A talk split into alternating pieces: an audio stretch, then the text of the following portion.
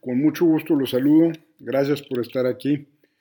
Me llamo Horacio Marchán y quiero conectar el concepto de estrategia con el de biología. La estrategia y la biología. Imaginemos que las empresas, los negocios, las marcas, las marcas personales, eh, todos tienen que buscar su nicho, tienen que buscar un lugar en el ecosistema donde sean eh, reconocidos y sea de ellos. Así las plantas, los animales, están, están buscando todos, compiten por recursos para ver finalmente cómo pueden tener una vida donde estén en la unicidad, es decir, que sean únicos. Por ejemplo, los dinosaurios estuvieron en la Tierra 180 millones de años. Y para compararlo con las cucarachas, que llevan pues lo doble, 350 millones de años. Es fascinante pensar el nicho y la adaptación tan enorme de las cucarachas. La civilización humana, los primeros asentamientos, pues si acaso tendrán unos 8.000 años y las cucarachas andan rondando por la Tierra desde hace 350 millones de años. Es decir, han sido muy eficientes, muy eficaces en lo que han encontrado para subsistir a pesar de todo en este planeta.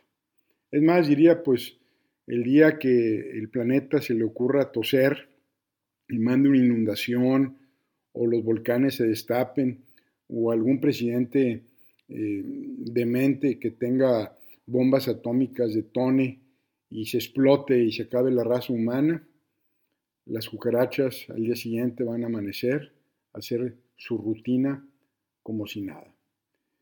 Los dinosaurios, bueno, pues eh, hay varios fenómenos que explican por qué desaparecieron.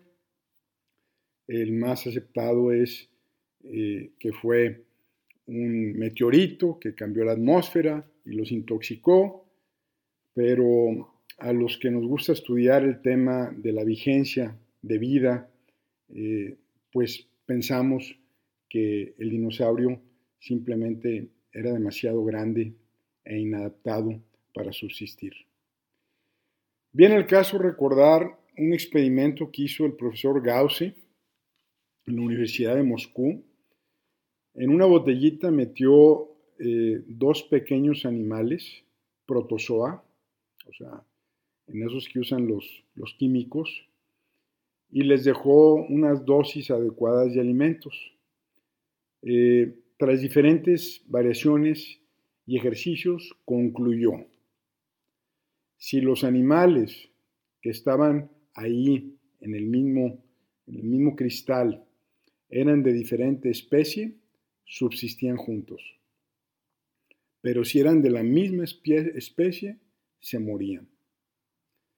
Entonces, la conclusión eh, eh, se toma y se le conoce como el principio Gauss de exclusión competitiva, que dice que dos empresas o dos marcas no pueden coexistir si ganan dinero de manera idéntica.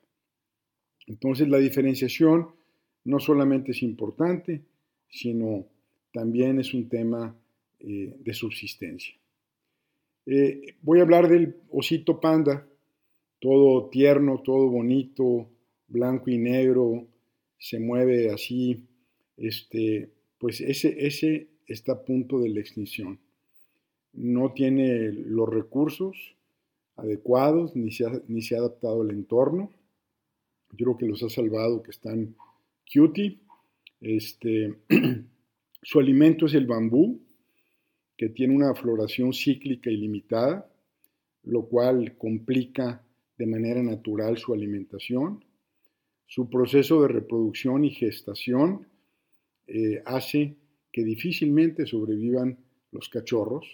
Por eso cuando nace un pandita en un museo eh, en China o donde sea, pues se hace una, noticia, ¿no? Este, el panda no es el único.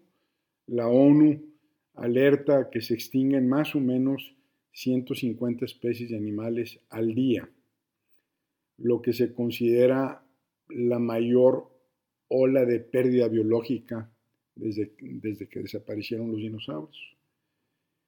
Es decir, eh, muchas especies han pasado por aquí, ¿no? Y si lo llevo el símil a las empresas, pues el número de mortandad eh, empresarial se ha disparado en los últimos años. Hay mucha rotación, hay, mucha flexibilidad, los ciclos se han acortado mucho y los grandotes típicamente se hacen rígidos y no pueden romper su inercia, mientras que los chicos, este, su opuesta es la flexibilidad y sobre todo la velocidad. En los últimos años, el pensamiento sistémico eh, ha tomado más fuerza.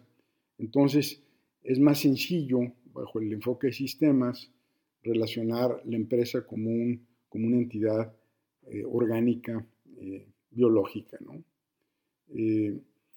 las empresas es igual, se adueñan de un nicho, encuentran un ángulo competitivo, se definen los principales métodos de alimentación, es decir, de dónde va a entrar el ingreso, eh, realimentación, la restricción, crecimiento, eh, se define la competencia con la que se enfrenta y van a competir por recursos, y el desenlace, pues finalmente depende del mercado, ¿no? Quién sea más acertado en, en satisfacer al mercado, quién es más relevante para el mercado meta.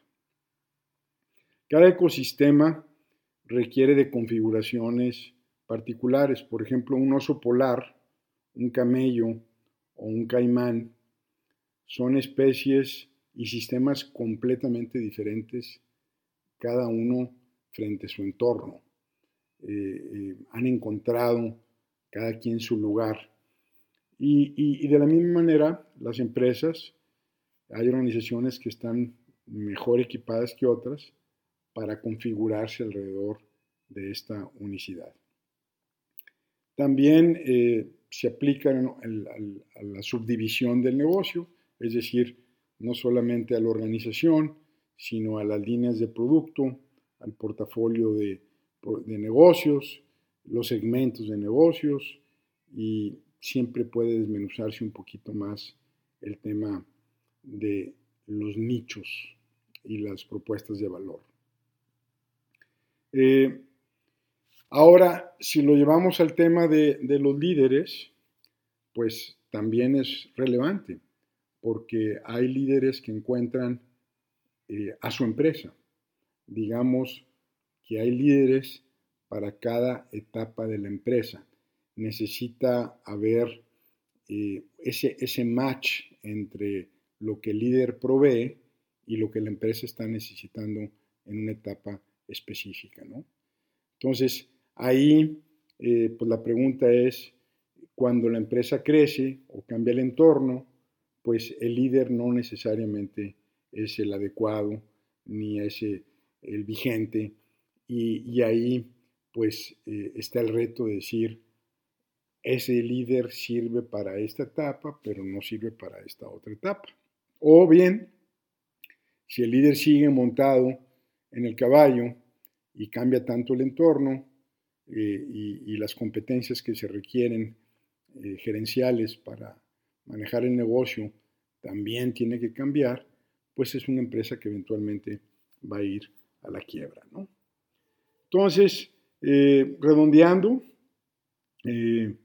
hay que ver la manera de adaptarse constantemente a un entorno que cambia, como si fuéramos a volver a empezar, y pues todos los organismos eh, tienen que pasar de manera natural por la exploración constante, por, por, la aventura, por la audacia, para seguir recibiendo información del ambiente y para ver si pueden seguir siendo vigentes o no.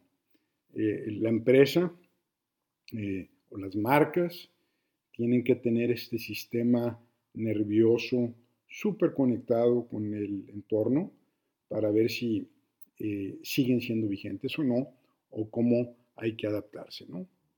Entonces, pues ahí los dejo, cuál es su nicho, cuál es su ángulo competitivo, dónde está su unicidad. Sin duda, es mejor ser único que ser mejor. Que tengan buen día. Gracias.